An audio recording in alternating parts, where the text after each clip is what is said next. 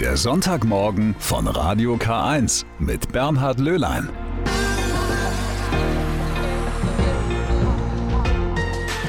Was für ein herrlicher Tag. Die Sonne scheint und sie macht es uns warm ums Herz, trotz der klirrenden Kälte.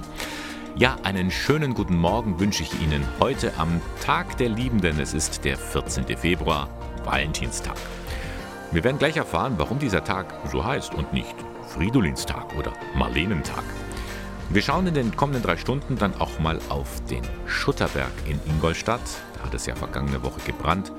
Die Pfadfinder der Münsterpfarrei haben ihre Hütte verloren und damit jede Menge Erinnerungen.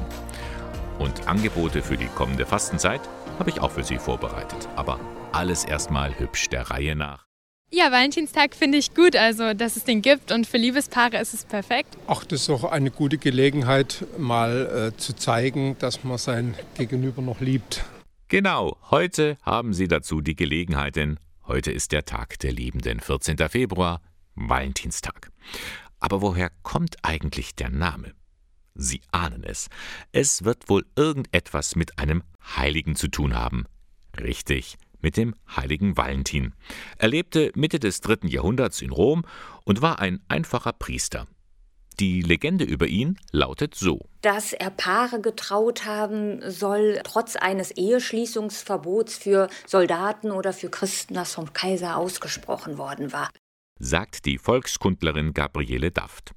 Später wurde Valentin Bischof, er nahm sich besonders der Kranken an und gewann so viele Menschen für den christlichen Glauben.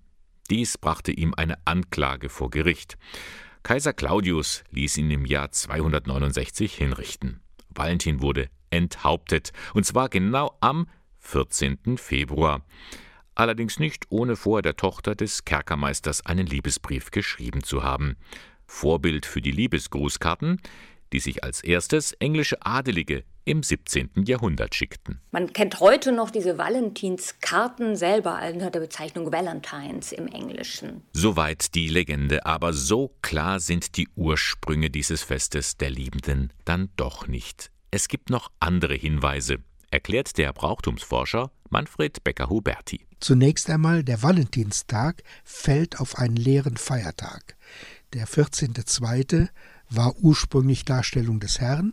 Das entfiel, weil Weihnachten nach vorne gezogen wird und das abhängige Fest Darstellung des Herrn folgte auf den zweiten zweiten.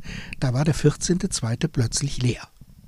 Und das ist etwas, das geht nicht. Wenn man da ein Fest hatte, da muss da irgendwas wieder hin. Und der Lückenbüßer hieß, genau, Valentin.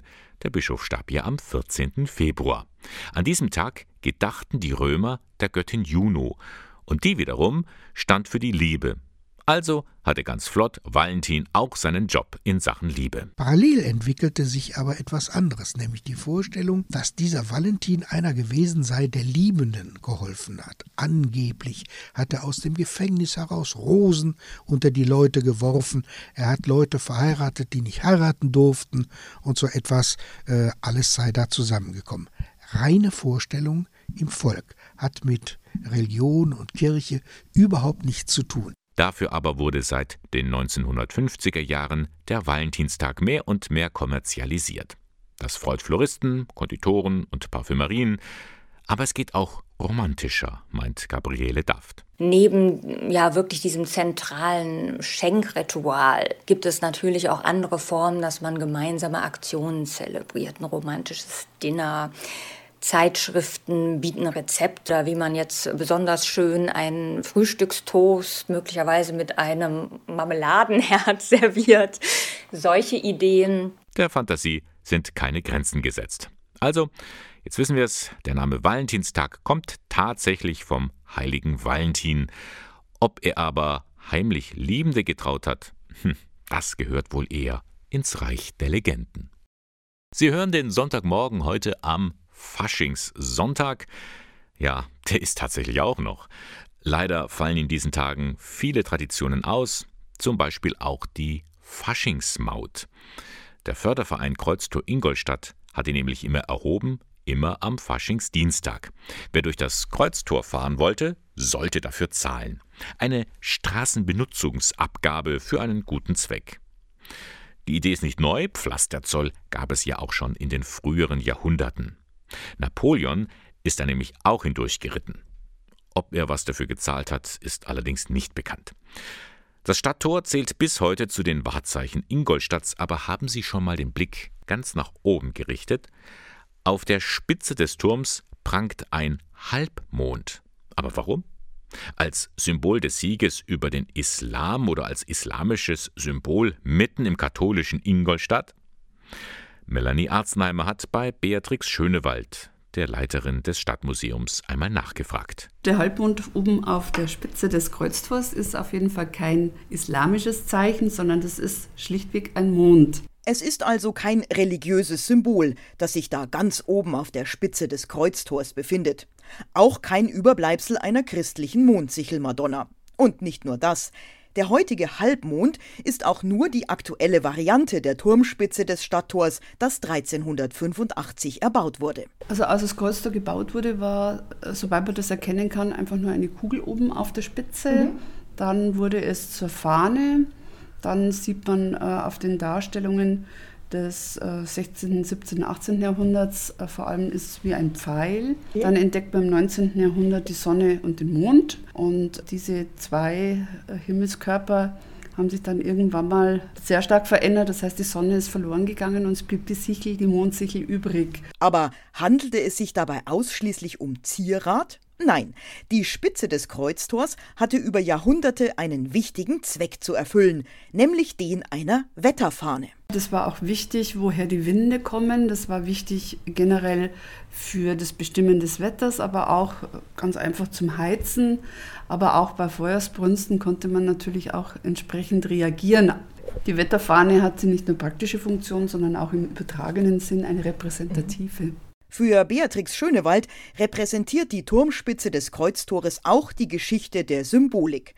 Jede Zeit hat ihre Interpretation und Darstellungsweisen, wenn es etwa um den Umgang mit dem Islam geht. Im 16. Jahrhundert war es der Sieg von Lepanto, der Sieg über die Osmanen war sicher auch ein Sieg des Katholizismus über eben die sogenannten Ungläubigen. Und im 21. Jahrhundert identifizieren wir diese Sichel, diese Mondsichel mit dem äh, Halbmond, mhm. der ja immer stärker auch in den Vordergrund tritt und Zeichen einer islamischen Bewegung ist, Zeichen des Islam. Im Ingolstädter Stadtmuseum ist das Kreuztor übrigens in einem Gemälde von Gustav Schröppler aus dem Jahr 1870 verewigt.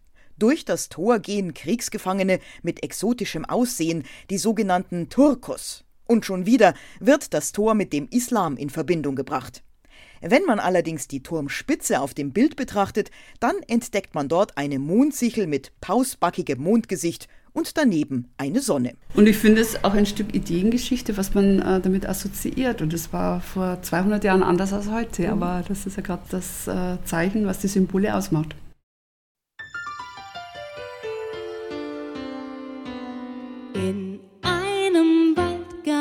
So fern, lebt Tanzfetina tausend Stern. Sie zaubert, tanzt, marschiert und lacht, hext alles, was ihr Freude macht. So hört sie sich an, die Tanzfee Tina Tausendstern. Ein zauberhaftes Wesen, das viele Abenteuer erlebt. Es sind Geschichten über Freundschaft und Zusammenhalt, über Umwelt und Natur. Ausgedacht hat sich das alles die Pfaffenhoferin Angela Fackler. Das heißt, so frei erfunden sind die Geschichten gar nicht. Also die Tina Tausendstern, die ist wirklich so ein bisschen die Verkörperung all dessen, was in mir steckt. Diese Liebe zum Tanz, diese Liebe zur Natur. Also die Tina hat schon sehr, sehr viel von mir, muss ich ganz ehrlich zugeben. Kein Wunder, Angela Fackler ist Diplom-Tanzpädagogin und ausgebildete Bühnentänzerin. Sie hat sich weitergebildet zur Natur- und Umweltpädagogin und leitet einen Kindernaturclub in Pfaffenhofen. Da lag so ein Buch auf der Hand. Das Wichtigste ist mir eigentlich bei dem Buch die Natur und die Gemeinschaft und das Zusammenleben und Wertschätzen untereinander und auch die Wertschätzung der Natur. Also das einfach die, die Natur ist ja ein Kreislauf und wir sind Teil dessen und ich finde, wenn man wertschätzend den anderen gegenübertritt und auch der Natur, dann ist schon vieles gewonnen. Und das wird in diesen Geschichten vermittelt kindgerecht und spannend. Die Tina Tausendstern, die hört einen Schrei im Wald und merkt dann, dass es ein Luchs war, der sich verletzt hat.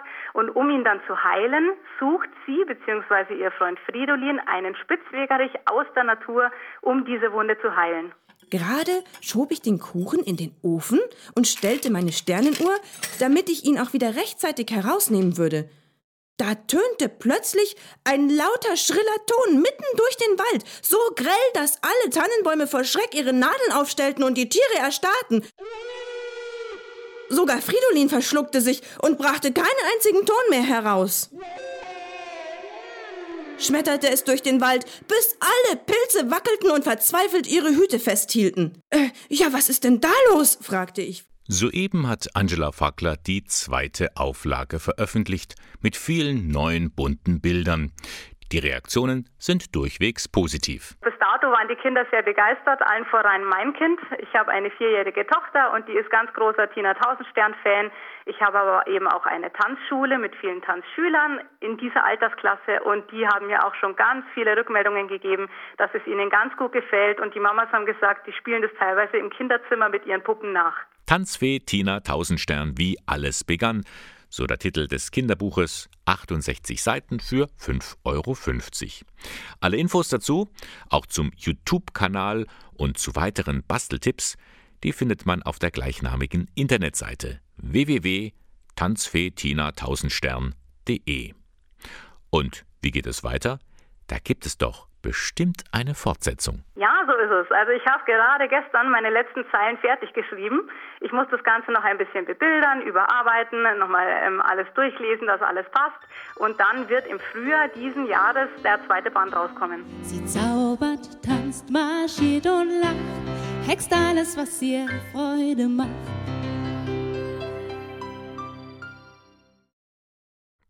Über den heiligen Valentin und die Legende dazu haben wir ja schon einiges gehört. Es ist der Tag der Liebenden und nicht wenige Paare freuen sich auf ein romantisches Abendessen oder machen sich nachher vielleicht noch gegenseitig Geschenke. Aber was macht man, wenn man Single ist? An Valentinstag denke ich schon mal drüber nach, was ich mit meinen Ex-Freunden an dem Tag gemacht habe. Aber generell lege ich mir am Valentinstag ein dickes Fell zu ich kann mich noch erinnern, als ich jünger war, da haben wir das auch immer gefeiert. Da ich aber jetzt Single bin, freue ich mich immer auf die Sportevents, die es da gibt. Ja, das kann für Singles schon mal richtig frustrierend sein, wenn überall Herzen herumhängen, von romantischer Liebe geredet wird und eine glückliche Partnerschaft dermaßen von außen unter die Nase gerieben wird. Daran haben manche Singles wirklich zu knappen, meint die katholische Seelsorgerin Barbara Nick. Sie ist Mitbegründerin der Initiative Hashtag sologlücklich. Ihr Seelsorgerinnenrat lautet daher Gesellschaft. Ich würde auf jeden Fall erstmal raten, aktiv nach Kontakten an dem Tag zu schauen. Also um, sich mit Freunden, Freundinnen zusammenzutun und einfach auf die Freundschaft vielleicht anzustoßen. In Zeiten von Corona etwas schwierig, aber nicht unmöglich. Was außerdem hilft, am Valentinstag einfach mal die Liebe selbst und nicht die Partnerschaft hochleben zu lassen. Dann würde ich auch sagen, ist es vielleicht auch gut, den Valentinstag einfach ein bisschen weiter zu interpretieren, nicht als Tag für die Liebenden in klassischen Partnerschaften, sondern als Tag der Beziehungen, die ich auch zu anderen Menschen haben kann und vor allem auch zu mir selbst haben kann. Deswegen spricht nichts dagegen, wenn man sich am Valentinstag selber auch schön macht. Und am Tag danach, also morgen, 15. Februar, da ist ja auch ganz offiziell der Ehrentag der Singles, im Englischen der Singles Awareness Day. Dieser Tag dient all jenen als Alternative, die heute am Valentinstag keinen Partner haben. Da können sich Singles zusammenschließen und sich selbst feiern, statt sich zu bemitleiden. Das Leben soll an diesem Tag gefeiert werden, am 15. Februar. Der Ehrentag der Singles. Nette Idee.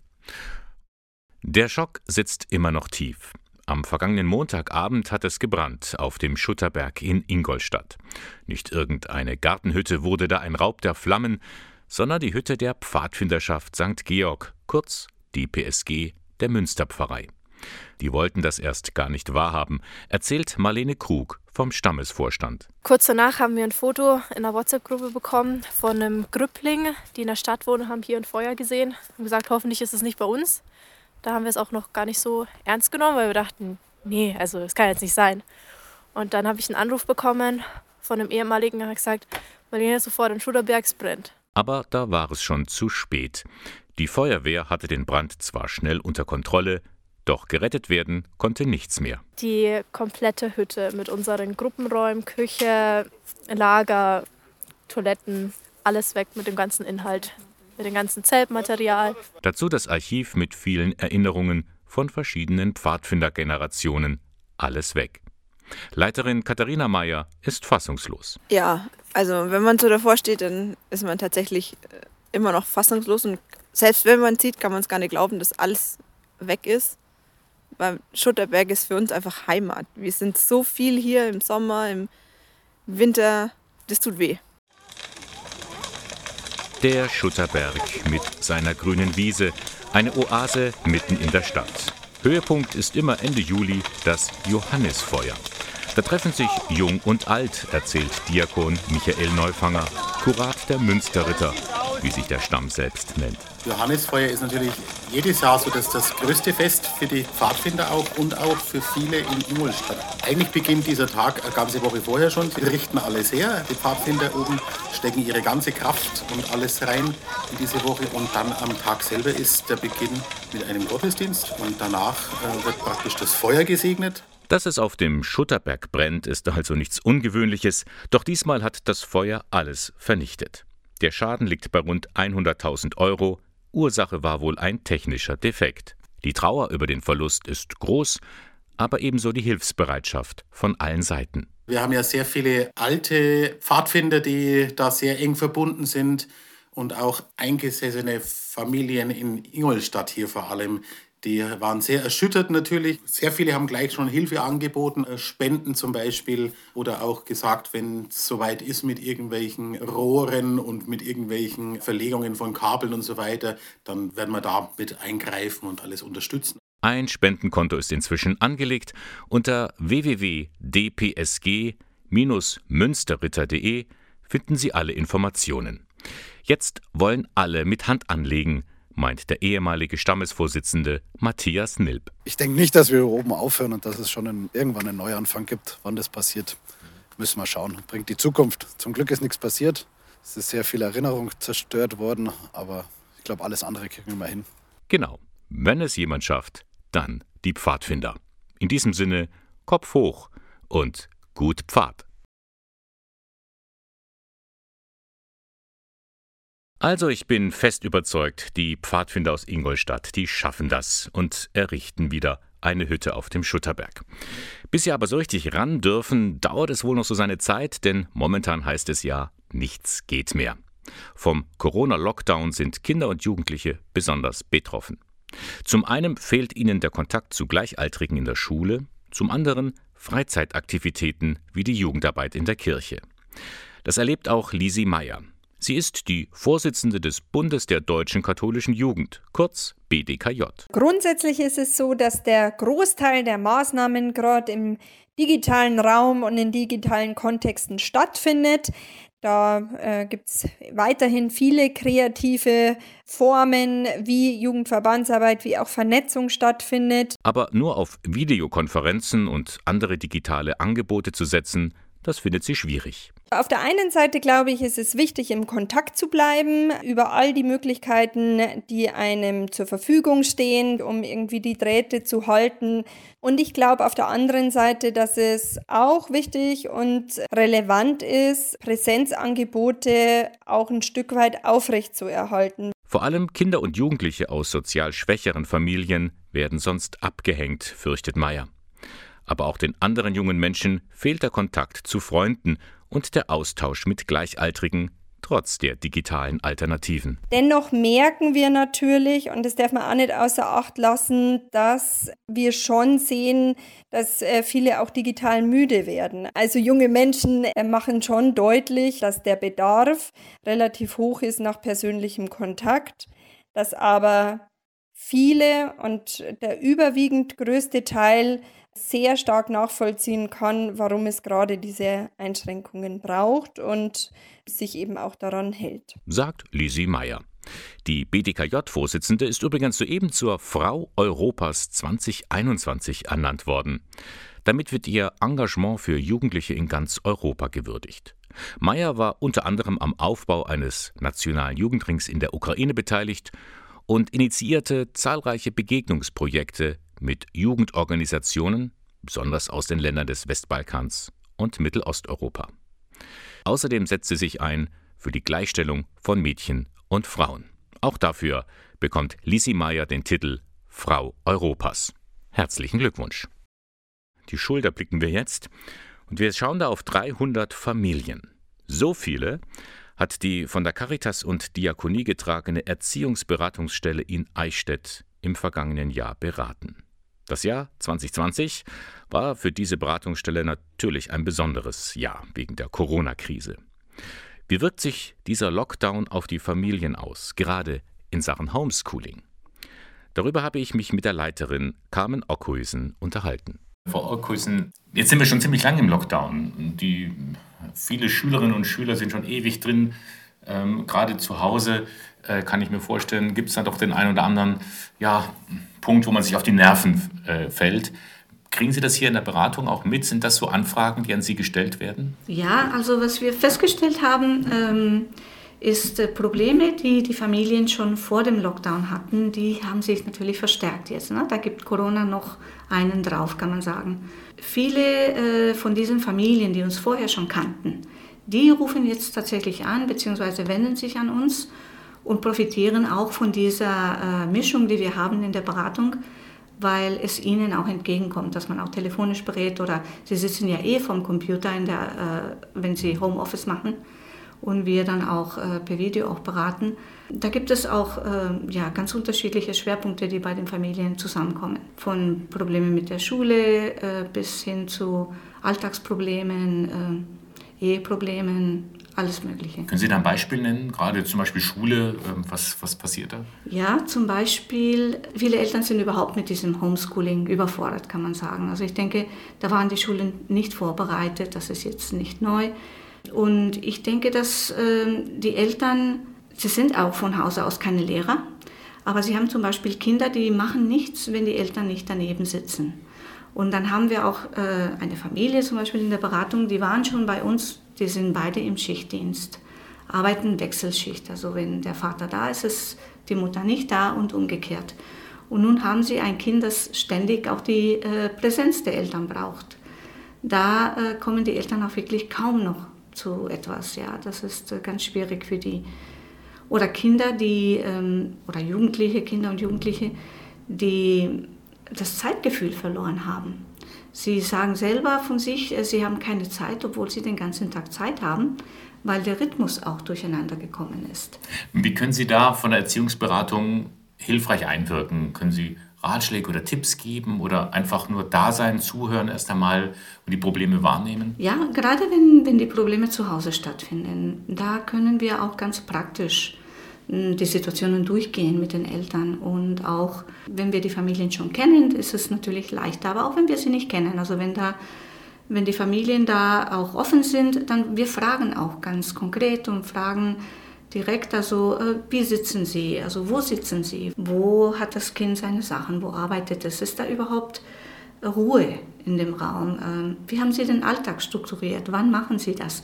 Und dann kriegen wir ganz viel mit, dass vieles auch so nicht wirklich äh, eine Struktur hat, sondern dass da auch spontan es äh, gemacht wird. Und das, das ist etwas, was für die Kinder ganz schwer dann anzunehmen ist. Äh, Frau Olkuisen, jetzt ist ja viel die Rede davon, am Ende dieser Pandemie werden wir fast eine Generation von Kindern haben, die vielleicht ein bisschen abgehängt ist, die äh, Schwierigkeiten vielleicht auch in der Schule haben, wo es auch mit den Eltern vielleicht zu stärkeren Konflikten kommt. Vermuten Sie einen Zulauf, dass Sie mehr gefragt sein werden in Zukunft? Äh, das kann ich ehrlich gesagt nicht äh, beurteilen, ob wir mehr gefragt werden oder nicht. Wir sind ja Gott sei Dank schon immer gefragt.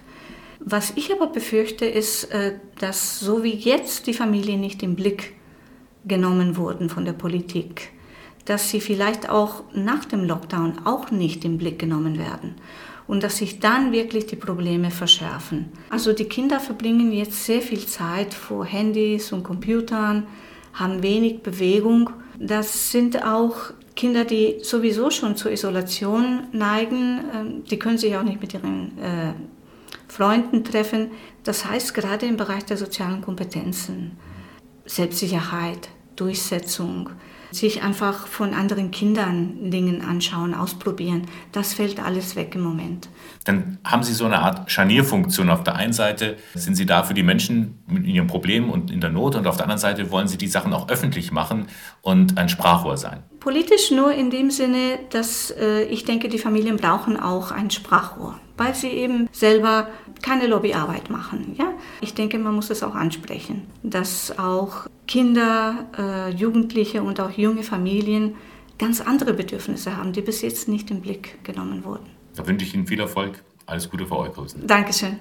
Soweit Carmen Ockhuysen von der Erziehungsberatungsstelle in Eichstätt. Sie wird getragen von der Caritas und der Diakonie. Sie können sich an sie wenden. Im Internet finden Sie alle Informationen unter erziehungsberatung-eichstätt.de. Und es gibt natürlich auch eine in Ingolstadt, auch getragen von der Caritas und der Diakonie. Da lautet die Internetadresse erziehungsberatung-in.de.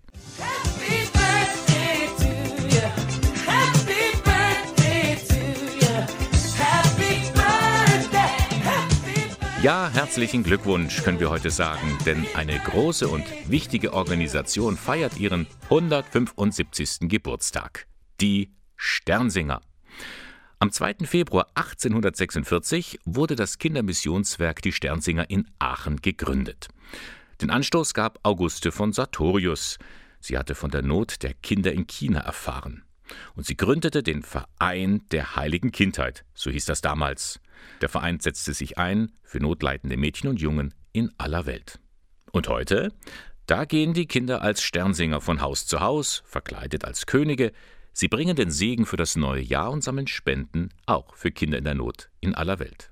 Okay, in diesem Jahr war es tatsächlich anders. Der Segen kam zumeist digital in die Wohnstuben. Aber Geburtstag feiern darf man dennoch. Das lässt man sich nicht nehmen. Und da lauschen wir nun mal ein paar der Gratulanten. An erster Stelle natürlich die Bundeskanzlerin Angela Merkel. Das Kindermissionswerk Die Sternsinger feiert in diesem Jahr einen besonderen Geburtstag. Seit 175 Jahren bringen Sie notleidenden Kindern auf der Welt Hoffnung und Hilfe. Herzlichen Glückwunsch zu diesem Jubiläum. Auch Bischof Georg Betzing, erst Vorsitzender der Deutschen Bischofskonferenz, freut sich darüber, dass die Kinder die frohe Botschaft in die Häuser bringen. Es ist wunderbar, dass es sie gibt die Kinder im Kindermissionswerk und alle, die ihnen helfen, diesen Dienst zu tun. Herzlichen Glückwunsch für 175 Jahre und Gottes Segen für viele, viele weitere, die noch kommen werden. Kommen wir zum Sport. Da ist es Oliver Bierhoff, Direktor bei der Fußballnationalmannschaft, der zum 175. Geburtstag des Hilfswerks gratuliert. Mit eurer Arbeit engagiert ihr euch weltweit auf vorbildliche Weise für notgeratene Kinder und Jugendliche. Das ist großartig und ich freue mich, dass wir als Mannschaft gemeinsam mit euch schon viele tolle Projekte für Kinder realisiert haben. Ich hoffe, dass wir gemeinsam noch viel Gutes tun werden und wünsche euch bis dahin alles Gute.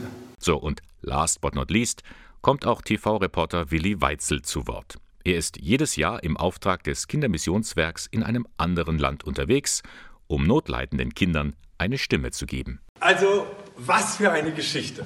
Vor 175 Jahren, da wollte ein Mädchen, es hieß Auguste, etwas gegen das Elend und das Leid von Kindern in anderen Teilen der Welt tun. Und daraus hervorgegangen ist das Kindermissionswerk, die Sternsinger. Was mich begeistert, bis heute gibt es immer noch Hunderttausende von Kindern, die diese Idee von Auguste weitertragen. Die Sternsinger. Und ich muss schon sagen, für 175 Jahre seht ihr noch verdammt gut aus. Also, herzlichen Glückwunsch. Ciao. Recht hat er. Und äh, zum 175. Geburtstag des Kindermissionswerks ist auch eine Briefmarke erschienen in dem Wert von 80 Cent. Können Sie bei jeder Poststelle erwerben. Also, Dank an die Sternsinger und vielleicht könnt ihr nächstes Jahr wieder dabei sein. Viel Erfolg und Happy Birthday!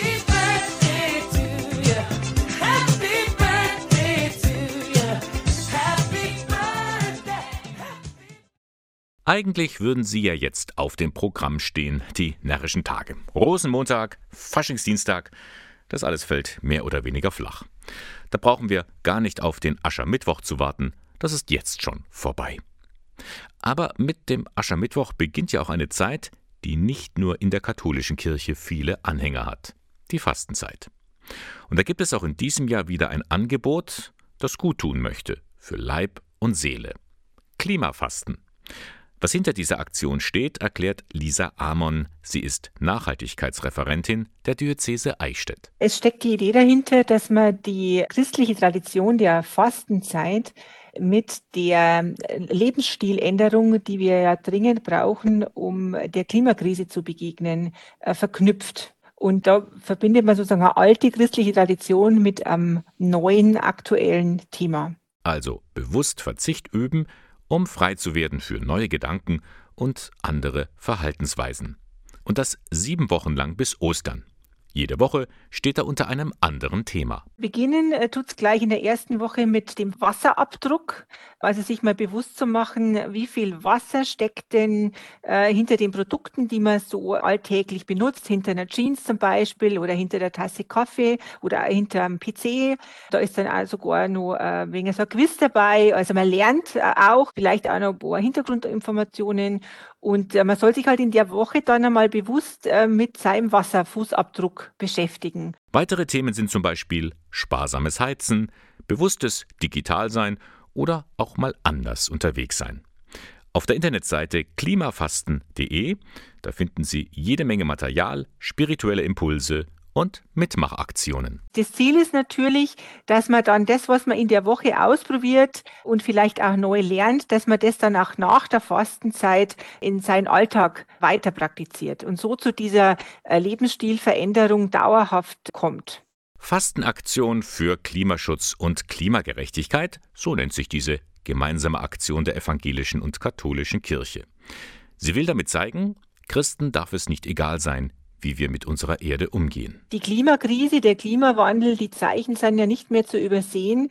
Jeder Mensch ähm, sollte seinen Beitrag dazu leisten, dieser Klimakrise zu begegnen. Und ähm, da gehört im Kleinen halt der eigene Alltag, das eigene Alltagsverhalten äh, dazu, wo jeder und jede eben äh, danach ansetzen kann. Und für alle, die sagen, meine Güte, in diesem Lockdown faste ich doch schon genug, denen hält Lisa Amott entgegen, dieses Klimafasten ist erstens freiwillig und zweitens, man hat auch was davon. Also der Gewinn ist, einen bewussteren Lebensstil einmal zu probieren. Das ist ja auch begrenzt, also jedes Thema für eine Woche.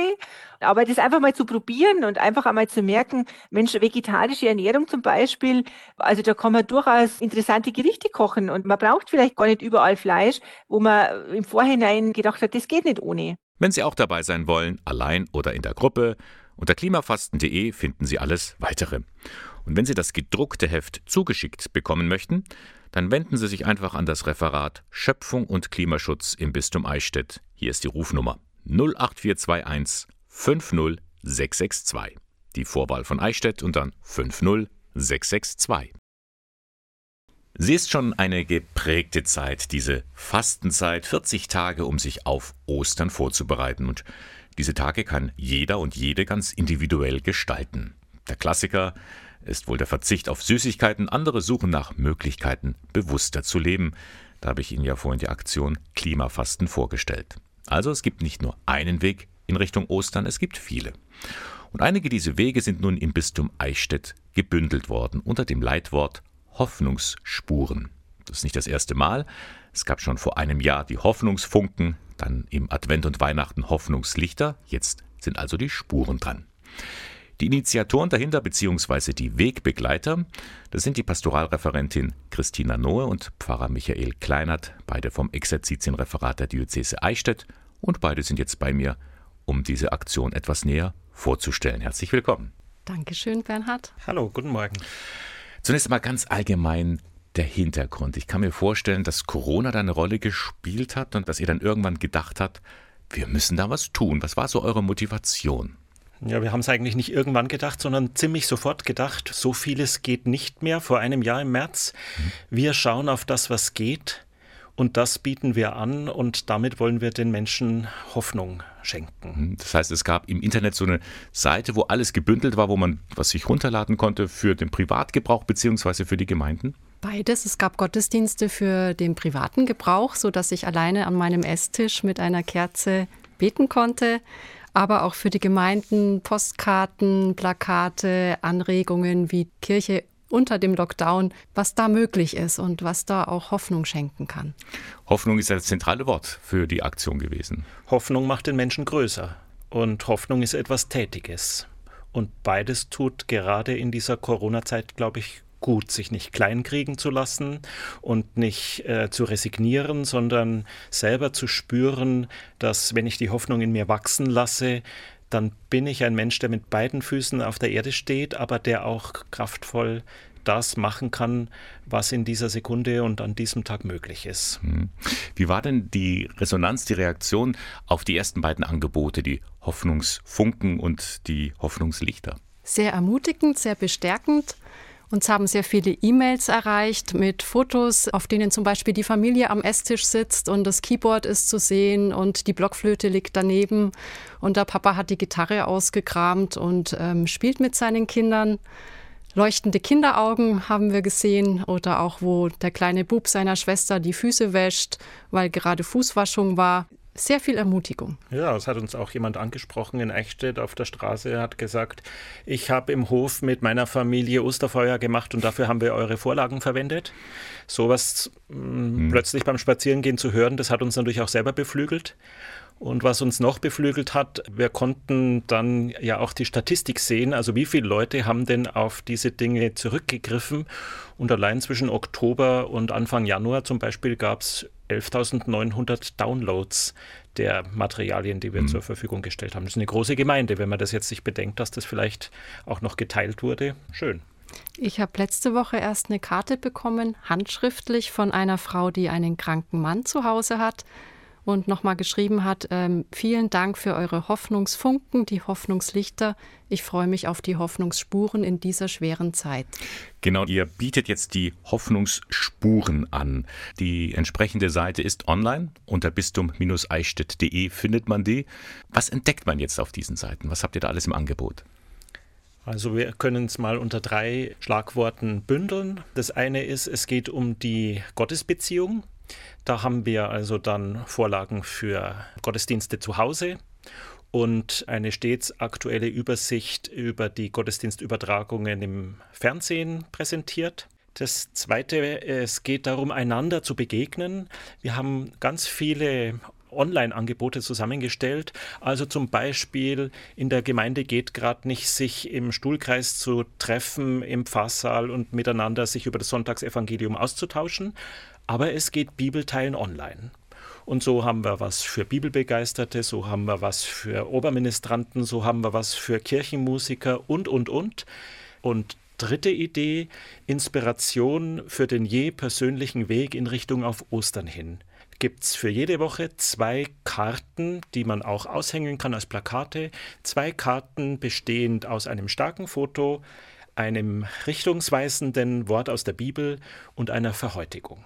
Ich habe eine Karte hier liegen, die ist letzte Woche beim Schnelltesten in einem Seniorenheim entstanden. Und sie zeigt zwei der Mitarbeiterinnen dort.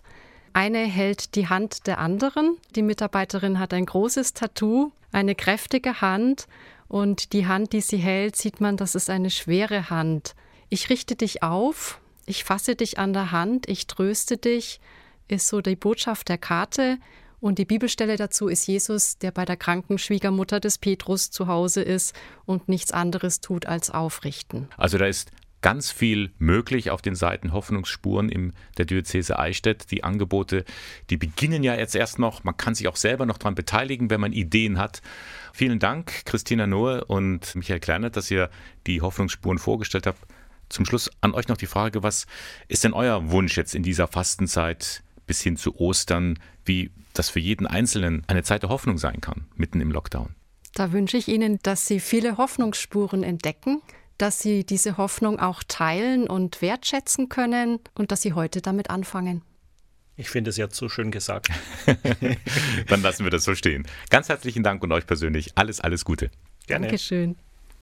Eric Clapton und Tears in Heaven, ein sehr trauriges Lied, handelt es doch auch von dem Tod seines Sohnes, der mit vier Jahren aus dem Fenster gestürzt ist. Tja, und das Lied führt uns jetzt auch zu einem Thema, das für viele immer noch eines der größten Tabuthemen unserer Zeit ist.